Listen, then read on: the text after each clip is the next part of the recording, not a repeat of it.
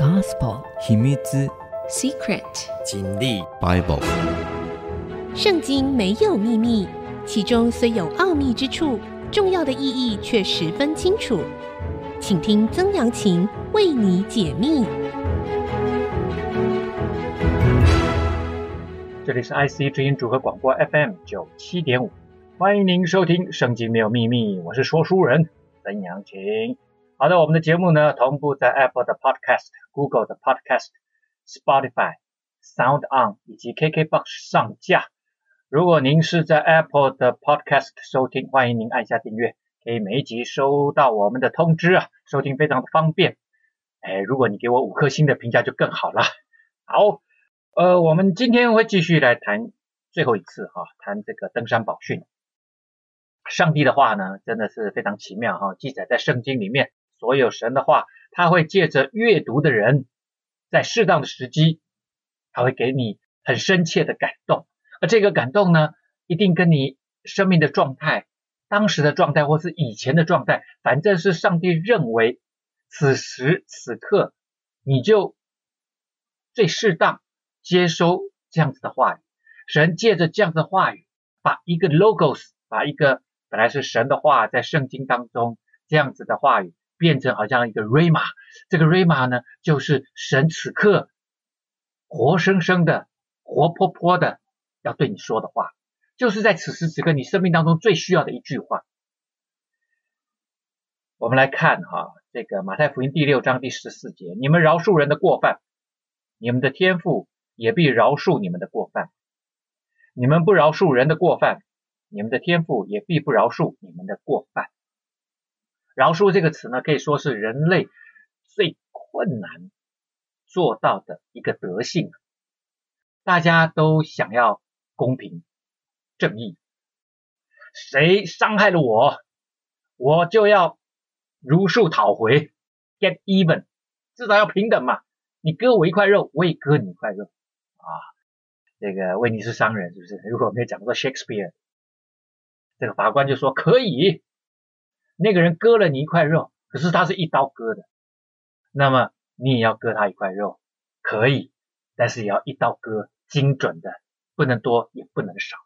哇，我们人没有办法真正精准的工艺，没有办法，我们人没有办法，唯有上帝有办法。但是我们的生命当中，其实你记得的是别人很深的伤害你。那你可能完全不知道，你也很深的伤害了。所以神说要饶恕，要饶恕是神先饶恕了我们。神借着耶稣基督，他的十字架，用他没有罪的生命赎回我们有罪的生命。因为那个有罪的生命，他的代价就是死啊。他用他的生命赎回我。好，让我们可以被他那个没有犯过罪的生命充满，然后可以跟父神和好，可以进到神的家，成为神的儿女，让神带领我们走蒙福的生命道路。啊，你们饶恕人的过犯，你们的天父也必饶恕你们的过犯；你们不饶恕人的过犯，你们的天父也必不饶恕你们的过犯。当你接受耶稣基督十架的救恩的时候，天父已经饶恕了你的过犯。那么神要你做一件事情，去饶恕别人，去原谅别人，去那些得罪你的人、伤害你的人，神说原谅。原谅真的很难，情感过不去。但是神说理智上，你现在知道我说的话，我的命令是什么？我的命令是这样。那么你只要愿意就可以。你情感上做不到，你嘴巴要说出来，我愿意饶恕某某人。我第一次也不能说是第一次哈，可能是第二次、第三次、第四次了，我已经忘记了哈。但是确实是在我信主的第一年，没有多久，因为那时候读旧约，呃，实在是读不太下去啊，所以有些时候就先翻到新约。那马太福音嘛啊，只要你跳过第一章啊，耶稣的家谱，下面就很容易了，因为都是叙事性的，都是故事性的。那读到这里的时候，你们饶恕人的过犯，你们的天父也必饶恕你们的过犯。你们不饶恕人的过犯，你们的天父也必不饶恕你们的过犯。忽然之间，我的脑海里面出现了我父亲的影像。我跟我父亲的关系，其实在那个时候呃很不好。我相信在很多人跟跟爸爸的关系啊，可能跟妈妈的关系也不好。那那个时候呢，其实状况是这样，我就简单讲哈。呃，我在这个很小的时候，其实就知道我父亲有外遇。那那那个故事是这样啊，就有一次啊，我记得是我四年级的时候，那我爸爸呢，就有一天哥哥姐姐都去上学，那我正要出门的时候，爸爸突然跟我讲，妈妈已经出出门，那就跟我讲说，呃，今天你跟爸爸到公司，爸爸带你去玩。然后我就说，那学校，他说学校已经请假了，没事啊。好了，那就去了。哇，到了他们公司啊，哎，有两辆那个巴士游览车啊。那爸爸就带我上了其中一辆。呃，我心里面其实很清楚，我就说今天是只有我跟我爸爸出来，那一定是我跟爸爸坐，因为其他人我都不认识。我记得上车以后没多久，爸爸就往我后面带，其中带到一个座位哈，那都是两个人两个人坐。有一个座位上面坐了一个小孩子，年纪一看就知道比我小。那我爸爸就跟我说：“你跟他坐，他是你弟弟，你们互相认识一下。”哎呦喂呀，这真的是我听懂了，我一下就听懂了哈。可是我心里面就很不舒服，很不舒服。我就马上领略到了，我爸爸在外面有家，有另外一个家。那这个人呢，是来跟我抢爸爸，抢爸爸的爱，分爸爸的爱。其实这不是他的错啊，但是我我是长长大以后很久以后才慢慢理解这件事情，他慢慢比较会从他的角度来思考这件事情。但是当时其实非常生气。我记得哈，从出发，我记得大概打到早上十点出发吧，我们是到石门水库玩了一趟回来，到大概七点多回到爸爸的公司。我那时候住基隆。我都没有跟这个弟弟说一句话，我心里面气死了。但是回家呢，我也没跟任何人透露这件事。可是之后没多久，其实家里就知道为什么？因为对方找到家里面来，哇，闹得不可开交。后来又来了闹了几次哈，那每一次当然就是大吵啊。呃，有些时候对方没来闹，只是爸爸可能常常出门啊，妈妈也很不舒服，反正状况就很不好。那我那时候就开始对爸爸。心里面开始有一些不舒服，又过了几年啊，我那时候国一的时候，有一天呢，就在报纸上看到爸爸，这个这个呃呃被被被被呃这个国家呢被登在报纸上，登很大啊，就是他拿着国家很多钱啊，然后就跑掉了啊，因为他那时候他的工作啊是在呃这个基隆一某一个单位，就是那这个单位呢每一天都有很多现金流会经过他的手啊。那他就把一个礼拜的现金流就扣下来，然后就跑了。那这件事情当然什么也瞒不住啊，两个礼拜后就被抓了啊，就被关进去了，妈妈也被连累啊。那这个事情其实全校都知道，我我那时候就觉得我在学校真的是羞愧的抬不起头来。我那时候读的是徐汇中学，我们几乎全校都住校，所以呢，就每天都见面，大家都知道。哇，我我心里面真的是，真的是觉得好羞辱。我那时候都恨不得我爸爸赶快死掉啊，心里面就有一个很幼稚的想法，这样我就不会羞辱。现在事情已经发生了，羞辱依然在。那去，我记得国中的时候去监狱看了爸爸三四次吧，很辛苦啊。从基隆那时候还没有高速公路，我必须搭三趟公车才能到呃台北监狱龟山，然后八点半以前要赶到。因为八点半以前没赶到，如果没有办法在早上十一点半以前看到爸爸，我们就要等到下午两点钟，然后我们还要拎着一袋这个白煮这个鸡哈，然后呢要给他送去这样，其实睡也睡不好，然后心情又很糟，见到面只能讲五分钟话，啊，而且是隔着玻璃，爸爸每次都会先问我说你好不好，我就说很好，后来上了高中呢，就不想去看他。很快的啊，有一天呢，这个呃，我记得我已经念大三了，这个父亲的形象就在我心当中，心目当中就就完全忘记。突然有一天，我哥就跟我讲，就说大哥跟我讲，明天爸爸要回来，呃，我们要不要去接他？那他这样子问啊，其实我后来才发现说，因为只有我妈妈带我去看过我爸爸，所以他就这么说。所以我我我当时想都没有想，我就说他自己进去，他自己出来，根本不想去接他。我发现我的整个心灵都已经转变，我心里面充满了对他的恨。我们休息一下，稍后再回到节目的现场。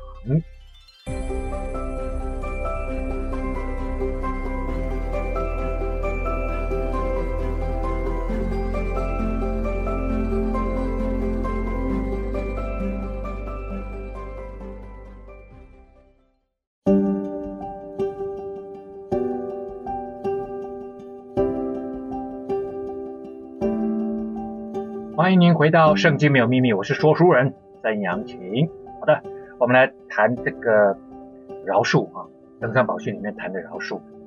那那一天呢，就讲到了我哥哥就说要去接道，就说不要。哥哥就问我说：“那你明天晚上有没有空？有没有课？”我说没课。那早点回来，我们给爸爸接风洗尘。呃，他要我六点半以前回到家。我记得，其实从我我下课五点钟。坐公车绰绰有余哈，但是呢，我并没有回家。我六点、七点、八点，我还在学校晃，我就不想回家。那别人欢迎他，也许我不欢迎他。我记得到了九点，我才慢条斯理的去搭公车。到了家里面呢，已经九点四十五了。门一打开，哇，我我本来想说已经吃完，结果呢，两桌啊，为什么两桌那么多人呢？两桌二十个人嘛，对不对？因为另外的家人都来了啊。哇，这坐了两桌满满的哈，只缺了一个位置，那就是我。哇，一进去，他们一双筷子都没动。后来我才知道是爸爸要大家等我，他们等了三个多小时。然后呢，我大哥就生气了，他就冲过来，推了我一把。我不是跟你讲六点半回来吗？我就很生气啊，我里面一股怒火。我不知道为什么变得像野兽一样。我回过头来看着我爸爸说：“我不爽。”我把多年来的那个怨气、哈怒气、恨意都发出来。哇，那那个整个场面真的非常的失控，大家都很尴尬。哇，我大哥一气哈就说：“吃饭呐！”那天其实我也没吃什么饭啊，我就喝了一堆酒，我就去睡觉。第二天一大早呢，爸爸就在门口等我，想要跟我说话。他说什么我也不知道，反正我理都没理他，我就走。那其实每天都日子都这样过，我也不想理他。后来我去当兵回来，呃，我就结婚啊。那我我在办结婚之前呢，我把事情都搞定了啊。我那时候已经非常独立了，我打电话给妈妈，叫妈妈来参加我的婚礼。那我妈就问说：“那你爸爸呢？”我就说，你不用管他，你来就好了。那妈妈来参加，那时候是公证哈。那公证完，后来也也跟几个朋友，我们一堆朋友就就找了一个餐厅就吃饭啊，也都没有跟我爸爸说，也没跟邀他啊。然后一直到我后来这个信主，呃我我后来回想这件事情，哇，我真的蛮过分的哈，就是结婚也都没通知我爸爸这样。然后嗯，结果没想到。信主之后，神第一个对付我，哎，真的就是之前也读过这句话，就没什么感觉。可是这次一读呢，哇，心里面就浮现爸爸的身影，泪流满面了。我我我记得在我自己的房间，我读到这段泪流满面。我知道神要我跟父亲和好，说说饶恕不敢，做人晚辈的哈，哪哪有那个什么立场就饶恕？但是呢，我真愿意跟爸爸和好啊。我我知道神的意思，但是我跟上帝说，我办不到，因为以前对爸爸那么坏，你现在叫我回去，然后跟他说我饶恕你了，我我真的办不到。但是我跟上帝讲了一件事情，我至少也愿意顺服上帝的心意，我相信这是上帝的心意旨意，要我做这件事情，我就跟神做了一个祷告说，但是你要帮助我，我不知道怎么做，请你给我机会。我就每一天就做这个祷告，我也我也不敢主动采取行动，就这么一年呢过去哦，我几乎每天都做一个简短的祷告，但是什么事也没发生。呃，直到一年多以后呢，突然有一天接到爸爸电话，他说他生病，问我有没有空带他去看病。他通常会找姐姐啦，因为姐姐家就是隔壁的隔壁。啊，姐姐那天没空，要不然就找大哥，大哥家开车到他家五分钟。然后呢，要不就是找二哥，二哥自己做生意啊，这个比较容易掌控时间。他真的没办法才会找我哦。然后我当时哇，机会来了啊，我就赶紧开车啊，然后就跟他呃去国泰医院，两个膝盖退化性关节，照了 X 光呢，等医生要判，拿了片就在那个候诊室哈，那候诊室哈十几个人，那我就在等哇，我们还要等十五个人，我想说等那么久，我就跟爸爸讲，他坐在我右边，我就说爸爸，呃，我现在是基督徒了啊，呃，我们圣经是这么写的啊，在信的人手按病人病就好了，爸爸，我可不可以为你祷告？我爸爸转过头来看着我，好像看着。精神病患，还在想说，那你要祷告，刚刚在家里就可以祷告了，干嘛来到这里都看看医生还祷告什么？那他也没讲，他就没说话，他就点点头。那我本来想说，那就把手按在他身脚上面，膝盖嘛。可是我就不知道为什么就站了起来，我就站在他对面。当我弯下身按在他膝盖上的时候，双手我不知不觉我就跪下了，就在他面前跪了下来。我就祷告，亲爱的主耶稣，请你医治爸爸的双腿，让他的膝盖全都好了，恢复健康，可以四处游玩，四处行走，身体健壮，活到一百岁。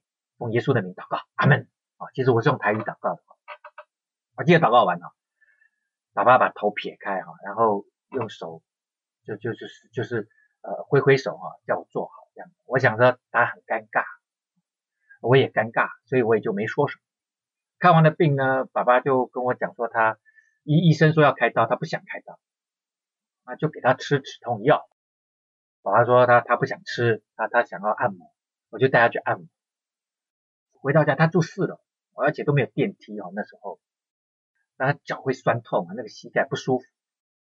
他没有坐过我车，到了家里面哦，我应该就直接送他上去，他很累。可是呢，我就把手刹车一拉，我把车门锁起来，熄火。我就说：“爸爸，再来开杠好不好？我们来聊天吧。”爸爸说：“好啊。”然后我就问了他一个问题，我我是想考考他，为难他一下。我说：“你知道我几岁吗？”因为太久没讲话。我记得爸爸看着我，他在算，他算不出来。他后来就说：“你几岁啊？”我说：“爸爸，我三十七岁。”我爸说：“哈，你那么老了？” 我爸爸说：“儿子老哈。”我说：“对呀。”我说：“爸，你也不年轻了啊，你也快八十。”我说我刚刚为你祷告，我真希望上帝完全医治你，啊，让你真的可以健健健康康活到一百岁，这样好不好？爸说当然好啊。我说爸，可是我们有一天都会走，我知道我我的上帝是真的，我知道我以后会去哪里。只说，在信的人，活着信我的人，必永远不死，在他那里有永生。我说爸，如果有一天我去耶稣那里，我没有看到你，我会很遗憾。这样讲完了以后啊，因因为就就是华人啊，你跟长辈讲这个事情，特别跟自己的父母亲讲这事情，其实是忌讳啊，是吧？是忌讳嘛。就我跟我爸就很尴尬，我爸说，你你到底想说什么？我说爸，你也来信耶稣好不好？好。我爸说你要怎么样都行啊，我想回家睡觉，我就为他祝福祷告，之后就常常邀他来教会。他可以明显感感受到哈，我我很热情的想要传福音给他啊。有一天他就跟我讲说，你不用再找我去了哈，我自己会找一家说台语的啊长老教会。他真的在我们家附近啊，那时候我家住东湖啊，就内湖东湖，他就找到东湖长老教会，就在那地方聚会。我记得那一年的年尾哈，圣诞节之前，他就打电话给我说他要受洗。哇，我好感动啊，我好感动啊。哇，真的很感动然后！爸爸问我说：“你不想知道爸爸为什么要受洗？”我说：“对啊，你为什么要受洗？”爸爸就讲了，第一个理由就是孩子，你改变了。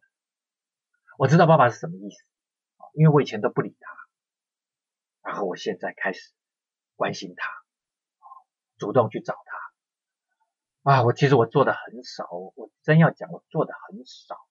我感谢上帝哈，让我有这样的机会服侍我的爸爸。恢复我们的关系，然后我只有做一点点改变，爸爸就觉得我改变很大啊，第二个，他说第二个理由是，你知道吗？你在医院替爸爸祷告，爸爸很感动。我才知道说，原来他把头撇开，不是他尴尬，是我爸爸已经哭了。我们家不是那种感性的家庭啊，我先讲。他说第三个理由，他说爸爸告诉你。因为你是我最爱的孩子，所以我愿意相信你，相信耶稣。哇，听完了，泪流满面。你知道那那天爸爸打电话来，刚好在吃晚餐。我结婚了，我我的孩子刚刚出生。那天我记得晚餐的时候，一边吃饭，我太太还一边给孩子喂奶。我耳朵听着我爸爸说这些话，我眼睛看着我的女儿为做爸爸，我知道一个做爸爸的心。所以那天。哇，我我真的泪流满面，我真的好高兴。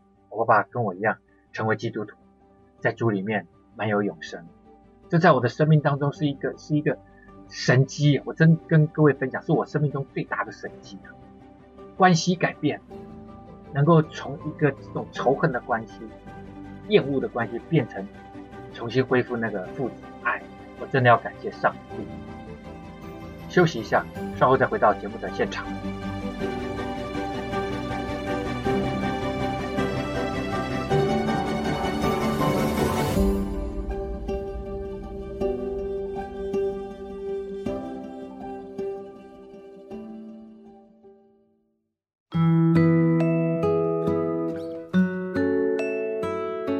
欢迎您回到《圣经没有秘密》，我是说书人曾阳晴。好的，呃，今天这个讲比较多我跟我爸爸之间的故事啊。怎么说呢？在我生命当中，这是一件非常非常重要的事情啊，等于算是我刚刚一信主的一个分水岭。上帝一定要处理我跟我父亲的关系。后来我在回想，为什么上帝让我祷告了一年啊，他才回应我，才让我爸爸。打电话给我，我在想那一年呢，我一信主哈，就一直参加教会的祷告会。那我们的祷告会就是会唱诗歌祷告，唱诗歌祷告。那在诗歌过程当中，当然会有很多唱到天父的慈爱的歌。哇，我真要跟各位讲，我常常唱到这样的歌哈，我心里面都被神的爱充满。我常常闭着眼睛泪流满面，然后就看到天父上帝啊，张开他的双手，从高天。俯身下来拥抱我说：“孩子，我爱你。”我都常常领受到这样子的爱，我被这样子的爱浇灌，我才发现我真的好渴慕父亲的爱。其实我很爱我父亲，就像我父亲很爱我一样，但是他却做了很多让我失望的事情。人人会让你失望，但是神不会让你失望。特别在我国中、高中这个时候是青春期啊，我我的成长重要的阶段，其实我蛮希望哈。是有父亲在边上啊，给我做典范啊，给我做楷模，跟我之间有很好的互动啊，我们有很多对谈，他可以给我很多意见，可是并没有，我都自己摸索，其实很辛苦啊，然后就随便乱搞，呃，但是感谢上帝，我后来才发现，上帝先医治我的内心的破碎、伤痛啊。然后呢，再把父亲重新带回到我的生命当中。呃，感谢上帝哈，在我父亲最后这八年哈，我我们还有很好的互动。后来父亲的脚真的好，然后过了一一年多，零三年的时候，他检查出来有鼻咽癌第二期。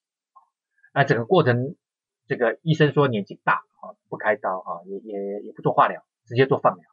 啊，那整个放疗的过程呢，是五十六次。那我跟哥哥们哈，就呃大家分别带爸爸去哈。那呃最后一次是我带他去，我我记得呃从那个新光肿瘤科出来的时候，因为那个主任鼻咽癌的那个那个呃权威啊，他那个治疗的呃主治医师也姓曾，他真叫我爸爸曾波波哈。他说曾波波你好了啦，五年追踪了，癌症指数都是零，你可以回去了，以后不用再来看我了啊，哇我好高兴啊。啊！我在车上跟爸爸说：“爸爸，你都好了呢，是谁医治你？你知道吗？”爸爸说：“我知道，耶稣，因为我每次都祷告，去之前开始医治我就祷告，每一次都祷告。”他说：“是耶稣医治我，我知道。”他的双脚后来也好了，这真的是很奇妙，上帝给他很多的恩典。那我父亲是在零九年的九月二十四号，我永远记得那个日子，他过世。那年那天刚好是中秋节，而且是秋台啊，风风雨雨当中接到电话，是我侄子打电话来，因为我我的大侄子就陪阿公阿嬷啊住，然后也照顾他们啊。那时候他念大学啊，然后打电话来说阿公好像走了哈，现在他的爸爸哈，就是我的哥哥哈，大哥陪他在三种啊，已经送去三种，我们就赶去啊。其实爸爸。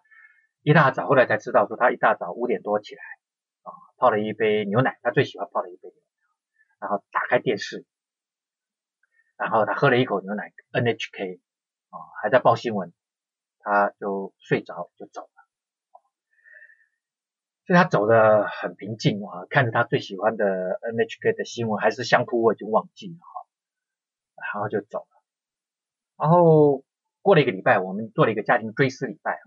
每个人要讲一个跟爸爸之间的故事，别人不知道的啊。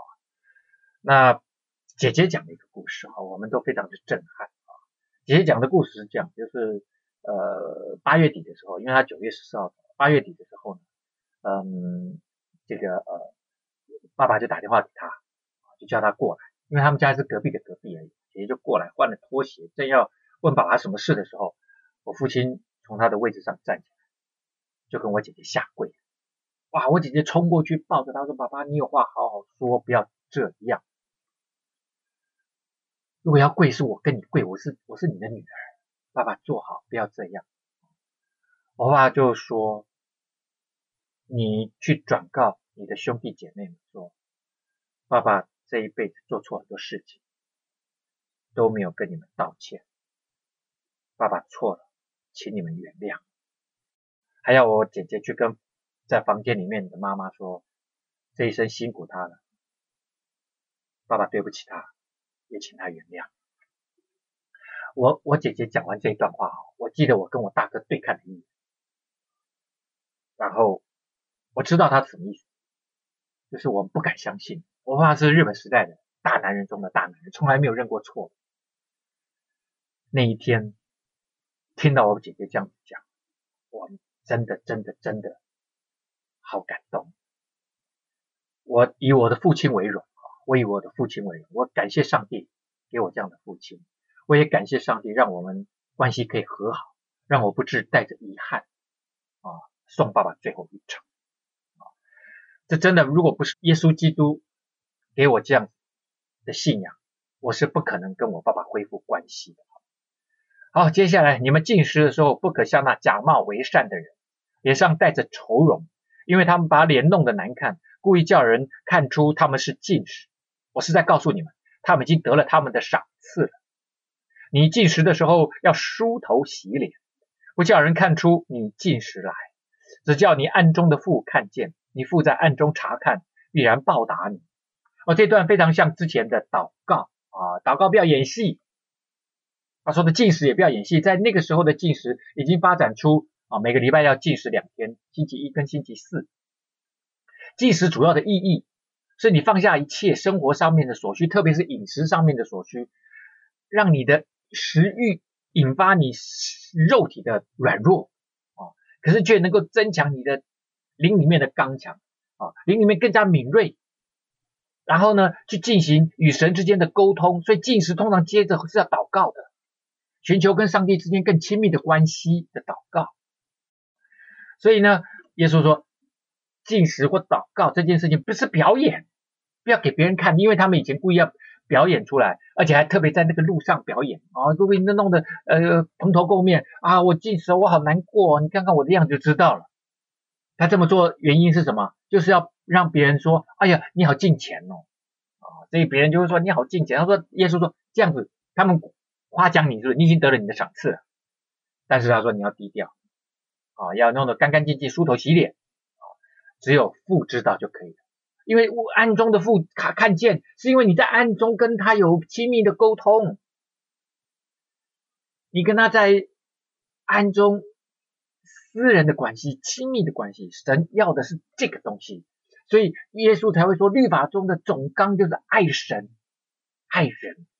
啊，好，接下来呢，讲这个钱财。犹太人喜欢谈钱财，因为这个就非常 practical 哈，非常实际哈。不要为自己积攒财宝在地上，地上有虫子咬，能锈坏；也有贼挖窟窿来偷。只要积财宝在天上，天上没有虫子咬，不能锈坏，也没有贼挖窟窿来偷。因为你的财宝在哪里，你的心也在哪里。好了，呃，二十一，二十一节说，你的财宝在哪，你的心也在哪里。哇，讲的真好。这个耶稣特别谈钱。我想重要的是哈，我们不能够否认，很多人认为金钱万能，呵 呵金钱啊，当然也另外一种说法是金钱不是万能，但是没有金钱万万不能哈，因为金钱确实它拥有某种特殊的魔力，对于我们解决世俗的很多问题，它确实是带着能力的哦，有钱也好办事啊，啊，甚至有钱，呃，实际太史公他的这个呃自己的传记。他就讲到了，那就是说，哎，他他就是没有钱啊，以至于被汉武帝这个阉割了啊。就他那个判刑刑度，呃，几百两银子啊，其实就能够摆平了。但是呢，却连这个点钱他都付不出来，以至于他就要受这个羞辱的啊这样子的刑罚。当然，因为是汉武帝亲自下的命令，那也没有人。敢去救他，即使他的好朋友都不敢去救他。他就说：“我们要积财宝在天，别别积财宝在地上啊，地上会被偷，呵呵会被偷走。积财宝在天上什么意思呢？啊，哦，你去传福音，就是救人的灵魂，积财宝在天上。另外呢，神也说了，你你去帮助救济那些穷人，就是怜悯那些贫穷的，就是借给耶和华。”所以你你借给上帝，上帝以后会还你的，啊，这都是在天上。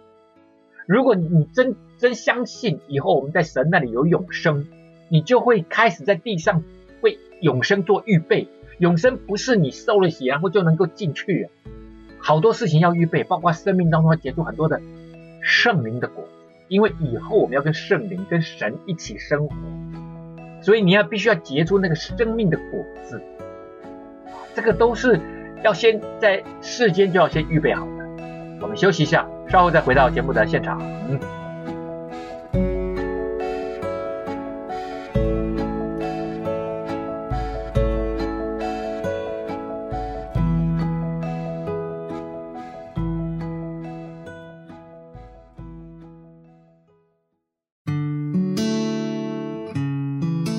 欢迎您回到《圣经妙秘密》，我是说书人曾阳晴。好，关于金钱跟这个经济哈，耶稣还有话要讲哈。眼睛就是身上的灯，你的眼睛若嘹亮，全身就光明了；你的眼睛若昏花，全身就黑暗了。你里头的光若黑暗了，那黑暗是何等的大！就是我们里面有光，然后耶稣会在其他的地方不断的提说，他就是生命的光。当你里面有光，有神，有耶稣在我们里面，有圣灵在我们。你这个人生命就会不一样，眼睛都会放光。然后接下来，一个人不能侍奉两个主，不是恶这个爱那个，就是重这个轻那。你们不能又侍奉神，又侍奉马门啊。马门呢，呃，夸胡小字啊，这个是原文里面就有了财力的意思，就金钱的意思。它是亚兰文啊，亚兰文呢，mammonas 啊，就是财富或者是。另外一个意思就是拟人化的财富，就是你把财富变得好像一个人，其实不是只是仅仅是人，而是一个神。很多人认为有金钱就能够解决一切，所以呢，他真正依靠的是金钱，他户头里面的数字，他觉得他所有的问题最终都能够用金钱来解决。但是我们已经看到了好多人，赚了很多钱，没有欢喜，没有快乐。里面只有恐惧、害怕，最终他生病了，钱也不能救他。他 生命中有好多的问题，钱都不能解决的，关系上的问题都不能解决的。所以我告诉你们，不要为生命忧虑吃什么、喝什么，为身体忧虑穿什么。生命不胜于饮食吗？身体不胜于衣裳吗？所以耶稣讲了，金钱跟生命比起来，跟身体比起来。它是更加次要的，可是很多人把金钱拿来膜拜，好像他的神一样，安全感完全寄托在金钱上面。你的安全感在哪里？你的平安在哪里？哪里就是你的神呐、啊。很多人还还还是权力是他的神啊，有些人是名誉是他的神，呃，有些人爱情是他的神。所有的东西，神说都不能救你，只有上帝才是真是你的神。你有了上帝，其他的祝福就会跟着来。你看那天上的飞鸟，也不种也不收，也不积蓄在仓里，你们的天赋尚且养活他们，你们不比飞鸟贵重的多吗？你们哪一个能用思虑使寿数多加一刻呢？对呀，你用想想想，你用尽各种办法。你的生命到期就到了，你没有办法救自己！何必为衣裳忧虑呢？你们想野地的百合花怎样长起来？它也不劳苦，也不纺线。然后我告诉你们，就是所罗门极荣华的时候，他所穿戴的还不如这花一朵。你看花、鸟，花跟鸟也是神所造的。你你在路上看到的每一朵花，每一根叶子。上面都有耶稣的用心，他都他都是个艺术家，他都把它搞得那么漂亮。蝴蝶的这个翅膀，鸟的多彩多姿，昆虫，哇塞！我觉得上帝这一既幽默又有创意又多彩多姿，让世间充满了这些美美好的东西，它让你享受的。啊，连所罗门极荣华的所罗门是最有钱的、最有智慧的君王。他穿戴的还不如一朵花，那个花那么 delicate，那么那么精致，那么美丽。哎呦呀！耶稣讲话，他真的把上帝，他就是神，所以他把那个创造的美好展现给我们看。我们看到身边这么多神的创造，神让我们生命丰盛的美丽的东西，我们都很少驻足，停下来好好的欣赏。你们这小信的人呐、野地的草今天还在，明天就丢在炉里面。神还给他这样的装饰，何况你们呢？上帝会知道你的需要的，所以不要忧虑说吃什么、喝什么、穿什么，这都是外邦人所求的。你们需用的这一切东西，你们的天赋是知道的。不要跟没有信主的人一样，每天就汲汲营营的。但我们要工作，我们要赚取生活中所需用的一切，但是不要把所有的心思意念就用在那上面。上帝说：“你要追求我，但是你好好的工作，尽心尽力的工作，好像是为神工作，不是为人工作。”接下来就讲了整个登山宝训的重中之重的最后一句话，最重要的一句话：你们要先求他的国和他的义，这些东西都要加给你们。这就是我讲的，你把神放首位，你跟他有亲密的关系，祝福自然，这就是真正神引导你走蒙福生命道路的最确切的。方式，先求他的国和他的义，就是你生命中最高的价值、最高的引导是神，神是你生命当中所有一切事物的首位，然后你把生命中其他的一切东西都交给上帝，神会照应你的，神会照顾你的，不用害怕啦，不用害怕会缺乏啦，哦，所以不要为明天忧虑，因为明天自有明天的忧虑，一天的难处一天当就够了。耶稣已经讲了。今天的事情今天忙完就好！很多我们时候我们都会想到明天、后天、下个月、明年、后年、大后年。哎呦呀，你想那么多，你是不是活到那时候都还不知道嘞？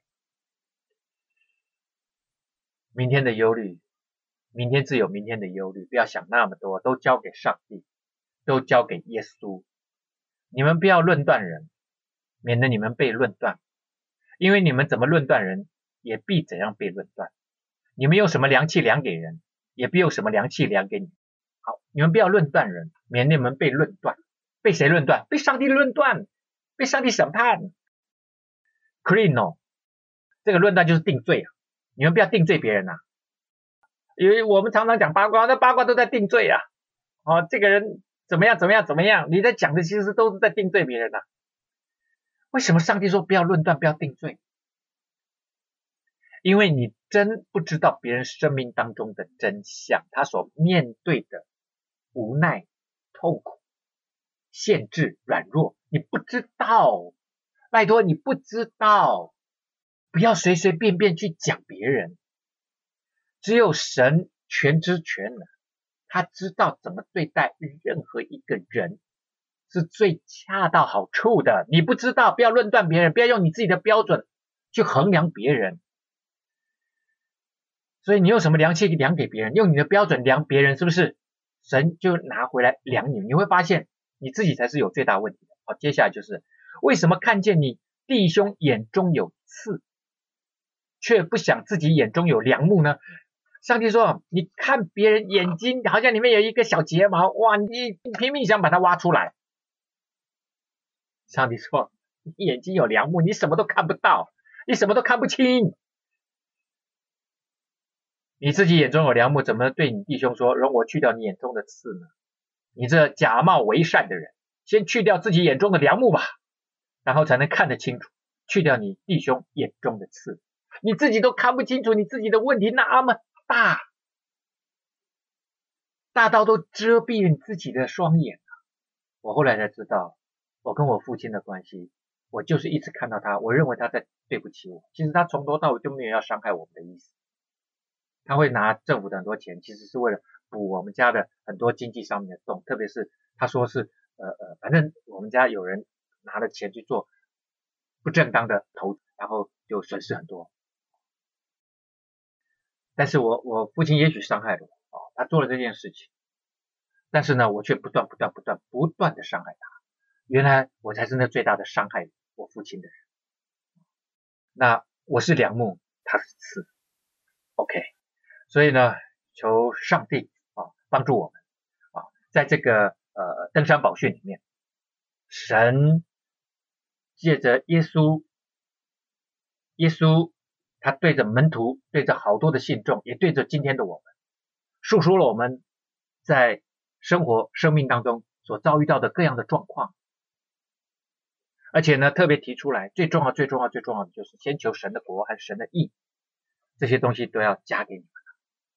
神他知道你生命当中的难处，也知道你生命当中的需要。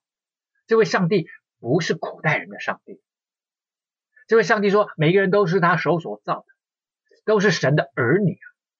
只要你愿意信靠他，你愿意接受耶稣基督十架的救恩，你就回到神的家，你就跟他和好。